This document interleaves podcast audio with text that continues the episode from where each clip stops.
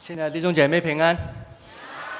你看到我们台上的蜡烛点了第二支，就知道我们进入待降节的第二个礼拜了。待降节是基督教节期的开始。所谓待降，就是来临的意思。意思就是说，等待耶稣基督要来临。所以十二月份就是待降节，第一周开始就预备心来迎接耶稣基督的来临。一方面是纪念他曾经来过，另外一方面是期待他第二次的来临，也就是我们常常所期待的弥赛亚的来临。到底弥赛亚是什么？耶稣基督，基督这两个字，在希腊文里面的意思是受膏者的意思，希伯来文弥赛亚也有同样的意思。意思就是说，在旧约的时代里面，当上帝要做某一些工作的时候，上帝把一些人呼召起来，把他膏立，把他膏，让他完成上帝给他的工作。在旧约里面，特别是君王和志士，就是这样的职分的。后来，上帝的百姓慢慢的知道，以后将来有一位要特殊、特殊的受膏者。要来到人的中间，这一位受膏者，我以很特别、很特别的方式来到世界上，完成上帝的旨意。也就是先知但以理、以赛亚所预言的，有一位弥赛亚要来临了。我们在新约圣经看到很清楚的看到，耶稣基督就是这位上帝所拣选的弥赛亚。当耶稣跟井边的妇人在对话谈话的时候，那个妇人跟耶稣说：“我知道弥赛亚要来了，他来了之后，要把一切的事情都要告诉我们了。”耶稣遇见这个妇人的时候，他回答他说。现在和你讲话的，就是他了。当约翰的门徒安德烈遇见耶稣以后，他就很兴奋的回去找自己的哥哥西门彼得，对他说一句话。他说：“哥啊，我们遇见了弥赛亚了。”弥赛亚这个字翻译出来。就是耶稣基督的“基督”这个字，上帝要在犹太人中兴起一位弥赛亚。简单来说，上帝的儿子就是那一位弥赛亚，意思就是说，受膏来做拯救工作的那一位。特别是犹太人，他们热切期待弥赛亚要来临了。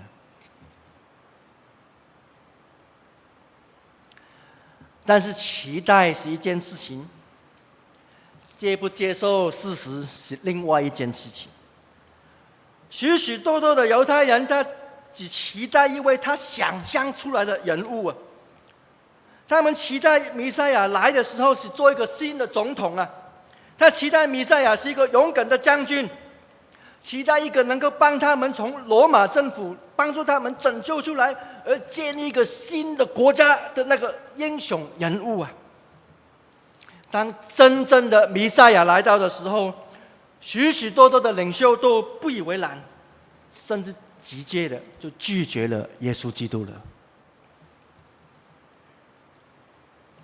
我们要的是正式上的领袖，怎么来一个做木头工的小孩子啊？我们要的是有实力的。骑马的、坐坦克车的、坐飞机的，又来打仗的，那个英雄人物，怎么来一个生在马槽里面的婴孩呀？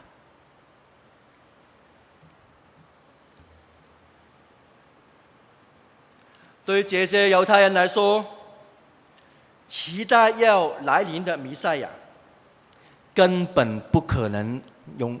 这种的姿态出现的，根本不可能生在马槽里面。但真正的事实是，唯有那些有信心的人，又愿意谦卑的人，才能够看出躺在马槽的婴孩，拿撒勒人耶稣，墓葬的儿子，就是真正的基督，也就是要来的弥赛亚。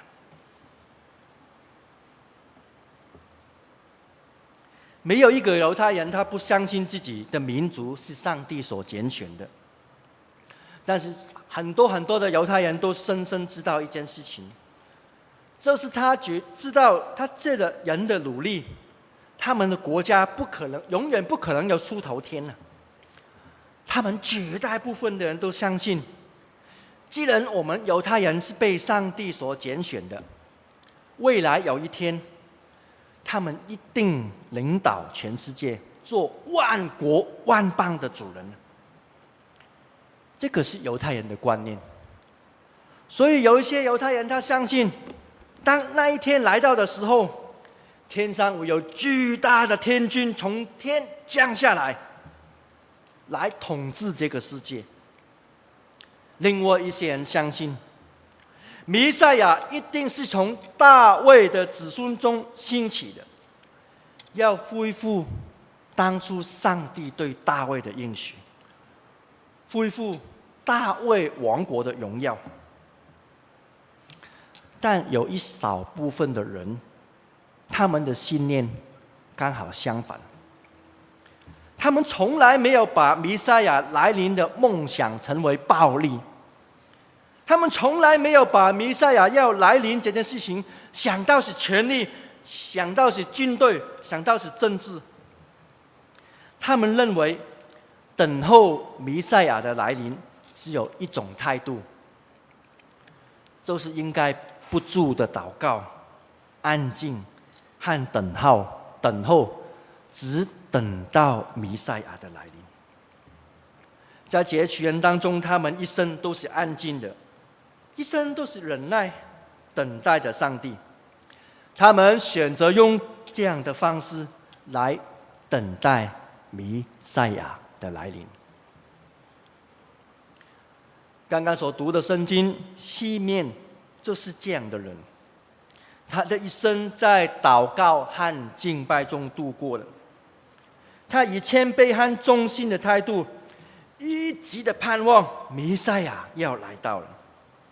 上帝借着圣灵告诉西面说：“应许他在有生之年，一定看到上帝所应许的耶稣基督。”当西面看到生在马槽上面的婴孩耶稣的身上的时候，他就看到上帝的应许已经成就了。圣经记载说，他心里快乐，因为他已经。看见了，西面颂赞上帝说：“主啊，如今要照你的话，释放你的仆人安然去世，因为我的眼睛已经看到救恩的来临了，就是你在万国面前所预备的。”西面对上帝的祷告，他说：“他的眼睛已经看见了。”他看到一个小孩子生在马槽的时候，他就已经看见耶稣基督的救恩，就透过这个小孩子来完成了。从小孩子身上，西面看到他就是弥赛亚。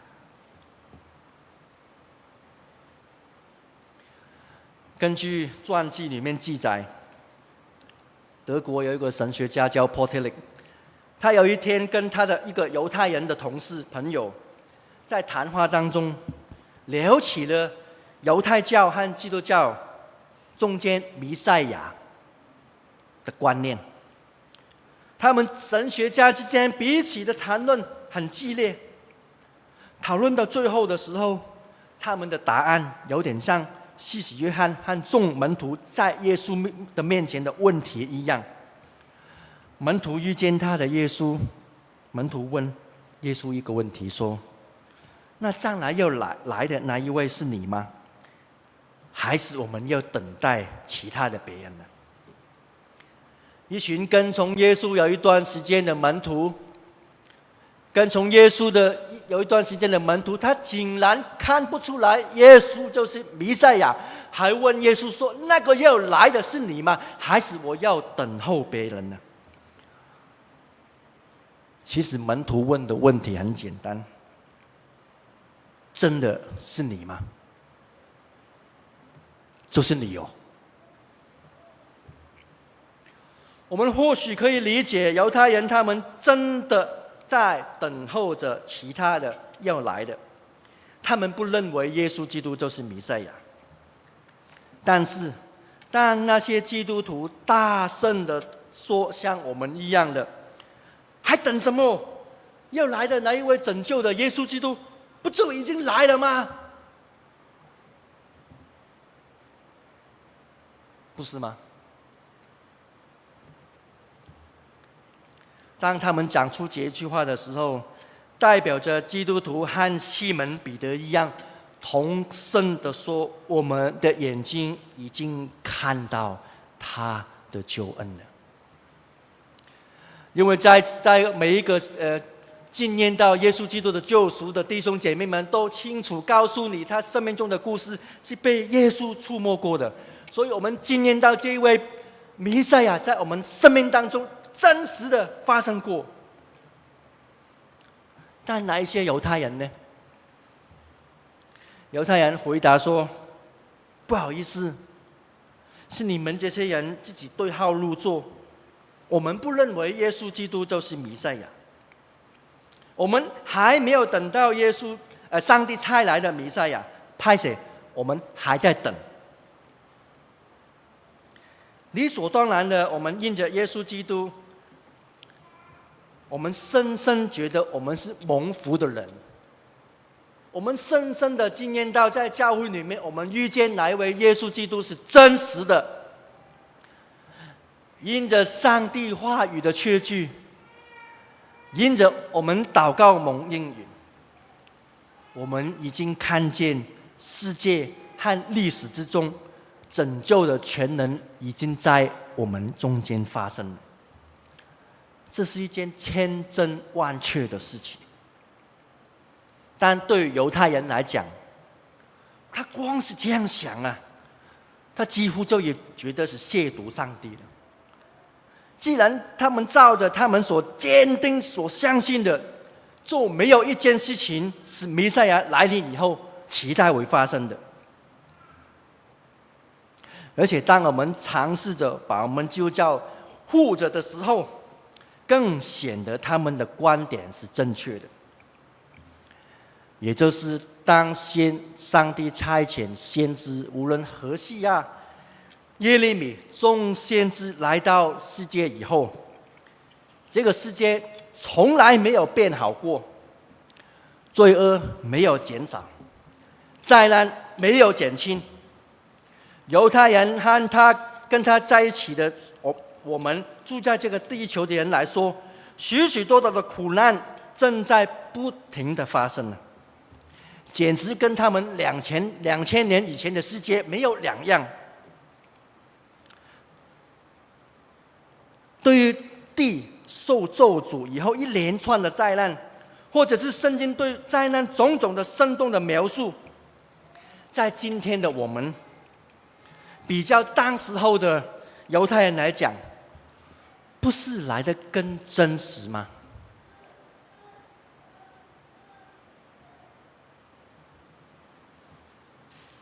回答这个问题是不容易的，但是我们是非回答不可。到底弥赛亚来临了吗？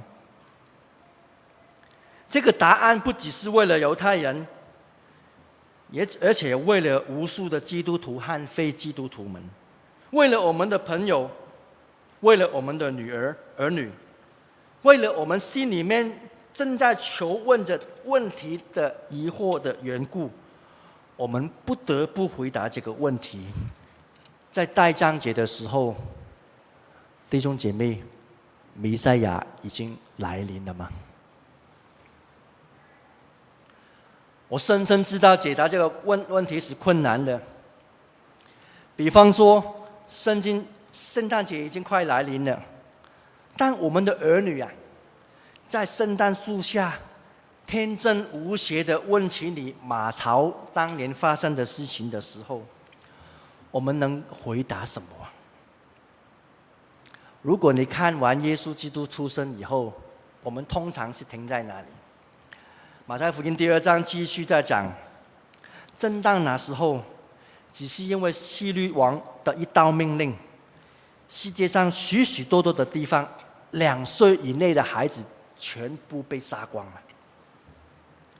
希律看见自己被博士愚弄了，就大大的发怒，把所有两岁以以内的婴孩通通的杀尽了。难道你对你的孩子说，耶稣出生了耶同时，那些两岁的孩小朋友哦，通通都离开我们了。当小朋友问你的时候，你有能力回答吗？这是一个圣经里面所记载的故事，却很少人拿出来讲，因为我们根本没有能力回答这个问题。每逢遇到不容易回答的、很难解释的，我们总是选择跳过、跳过、跳过，不是吗？小孩子乖，不要问，不问问题的小孩才是乖孩子。还是我们能够说，我们向犹太人回答什么事情呢、啊？当他们残余的犹太人从死亡的边缘，从巴比伦回到这个地大地上的时候，他从来都找不到一个安息的地方啊。当然，有人可能会说，在这个伟大的基督教的国度里面，总是有无能为力的时候嘛。还是说，我们对基督徒与非基督徒能够回答什么？差不多两千年了，历世历代的人每逢每年的圣诞节，都向着世界宣告医治、平安、救恩的大好消息给别人。当然，我们也会。当那些人开完了两千人、三万人的布道会以后，我们安静在上帝的面前去检视我们的生命。当我们发现有许许多多的地方还需要受到医治的，还没有被医治的，还没有被拯救的时候，我们难道我们有什么答案可以告诉安慰我们自己啊？弥赛亚真的来临了吗？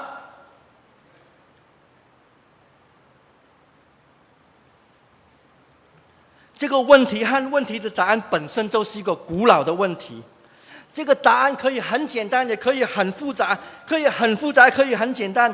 当耶稣跟他的门徒暗暗的对门徒说：“你们看见你们所看见的那个眼睛是有福的。我告诉你们，从前有许多的先知和君王，也有看到你们所看见的，却没有看见；要听你们所听的，却没有听见。但是耶稣小声的跟他的门徒说讲话，赞美他们，因为他们看见他们正在所看见的，是别人想看也看不到的。”因为这些门徒已经看到耶稣基督就是弥赛亚了，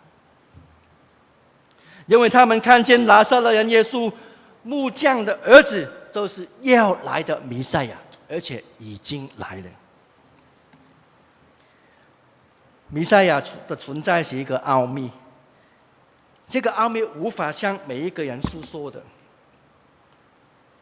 我不能够把它放在桌子上，让每一个人都看见了。不过，唯有那些像西门彼得的人，受到圣灵的感动，那些人才能够看见。对于救恩的以这种方法的出现，是包含着一件令人意外的事情。因为这件事情违反了我们金钱的基本的需求和知识上的需求。这个救恩的奥秘，就是一个小孩子的奥秘，期待着弥赛亚要来临。意思就是说，所有的人类都期待着有一位主，有一天要来拯救他们。这是一直以来人类的渴望啊。这个渴望可以用种种的形式来出现，有的是透过神秘的宗教经验，有的是从哲学里面谈论，有的是用艺术的表达，有的是生命中诸诸般的礼仪当中来展现，甚至在摇滚乐当中也在讨论弥赛亚。现在进入待降节的第二周了，我们仿佛回到早期基督徒的经验一样，因为救恩的事件会透过一个生在马槽里面的婴孩发生。这个小孩子是人，但他不是一般的人。这个小孩子是真的，但他还不是真的。他在历史当中，但他不是历史性的，他可以看见的，大有隐藏的你看不见的部分。救恩具有一种小孩子的本性。所有的基督教国家每年都纪念种种的节期，待降节、圣诞节，最令人深刻印象的当下。就是要纪念又一位小孩子即将要来临了。无论如何，他是明明可以看见的，但是他保持着眼睛看不见的部分，一种肉眼没有办法看见的部分。除非你有属灵的眼光，你才能够看得出来。躺在马槽中的小耶稣，就是要来到世界上拯救万民的。小孩子的耶稣，在历史当中的这个小孩子的耶稣生出来无能为力。这个小孩子的耶稣，经过人要经过的。但这些事情还没发生以前，西面就看到看得出他就是弥赛亚了。这个小孩子长大以后被判处死刑，因为只能够在软弱之下才能够看见全能，在碎片的当中才能够看到完整。在失败之下，才能够看到胜利；在苦难之中，才能够看到荣耀；在重担之下，才能够看到释放；在罪恶之下，我们才能够看到圣洁；在死亡之下，我们才能够看到永生。这样，我们才能够说，我们的眼睛已经看见。你的救恩了？亲爱的弟兄姐妹，我们就站在这个边缘的界线上面，你能够从罪恶中看到圣洁吗？亲爱的弟兄姐妹，进入代降节的第二周，你预备好你的心来看见基督了吗？当教会正在布置各种的事情。当蜡烛点起来的时候，亲爱的弟兄姐妹，你看到什么？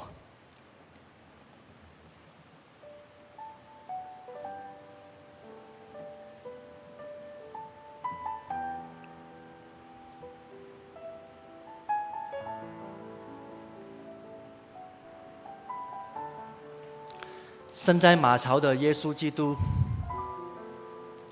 他是一个无助的小孩，他的工作还没开始，他没有完成钉在十字架上的使命，他也还没复活。上帝的老仆人西面看到耶稣的时候，西面说：“我已经看见。”他的救恩了，亲爱的弟兄姐妹，在圣诞节的时候，我们生命中或许有许许多多的问题还没解决，你眼前可能有一大堆的困难等在等待着上帝的拯救。这个时候，你看见的是什么？让我们一同来把焦点放在耶稣基督身上。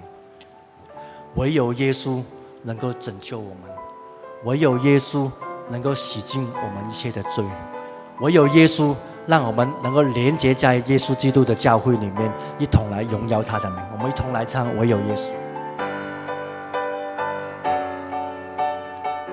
请大家一同起立。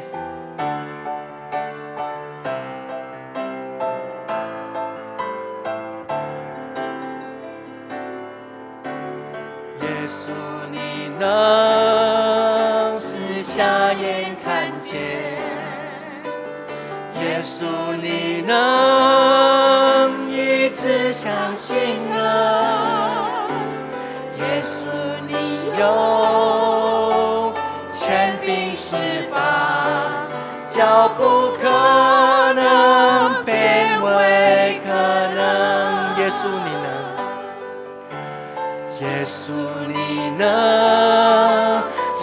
瞎眼看见，耶稣你能一次相信人，耶稣你有权柄释放，叫不可能变为可能。我们宣告：唯有耶稣，唯有耶稣。掌管天地万有，唯有耶稣能使水变成酒，叫狂风巨浪平息，大能赦罪行神迹。无耶稣，无人与你相比。再次宣告：唯有耶稣基督，唯有耶稣。掌管天地万有，唯有耶稣能使水变成酒，叫狂风巨浪平息，大能赦罪行神迹，耶稣。无人与你相比，亲爱的弟兄姐妹，我邀请你开口来祷告，你为你自己来祷告，你宣告说：唯有耶稣基督能够解决我生命当中我不能够解决的问题。我们开口的大声来祷告啊！主啊，主啊，你帮助我们，主啊，帮助我们，主啊，你帮助我们，帮助我们。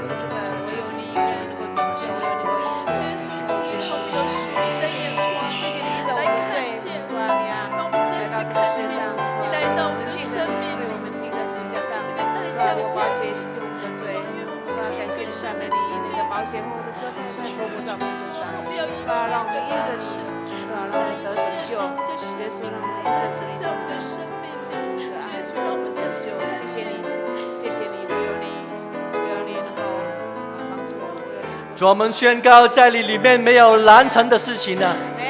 主，唯有耶稣基督能够拯救我们呢。主，在代降节的时候，我们安静的心来到你面前，等待你的来临呢。在等待的过程，我们呼求你，让我们经验到你的拯救的全能，在我们生命当中来发生了。主，我们呼求你的时候，你的能力就有彰显在我们当中了。主，唯有耶稣基督是我们的主，唯有耶稣基督是我们敬拜的对象。主，我们谢谢你，谢谢你，奉耶稣基督的名祷告。耶稣，你能使瞎眼看见。耶稣，你能医治伤心人。耶稣，你有权柄释放，叫不可能变为可能。唯有耶稣，唯有耶稣掌管天地万有。唯有耶稣。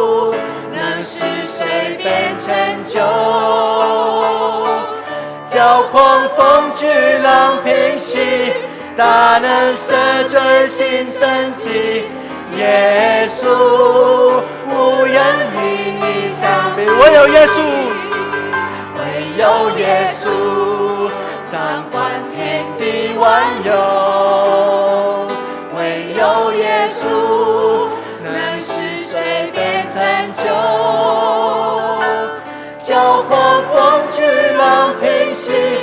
大能赦罪新生机，耶稣无人与你相比。我们把掌声归给我们荣耀的主，哈利路亚！哈利路亚！哈利路亚！弟兄姐妹，请坐。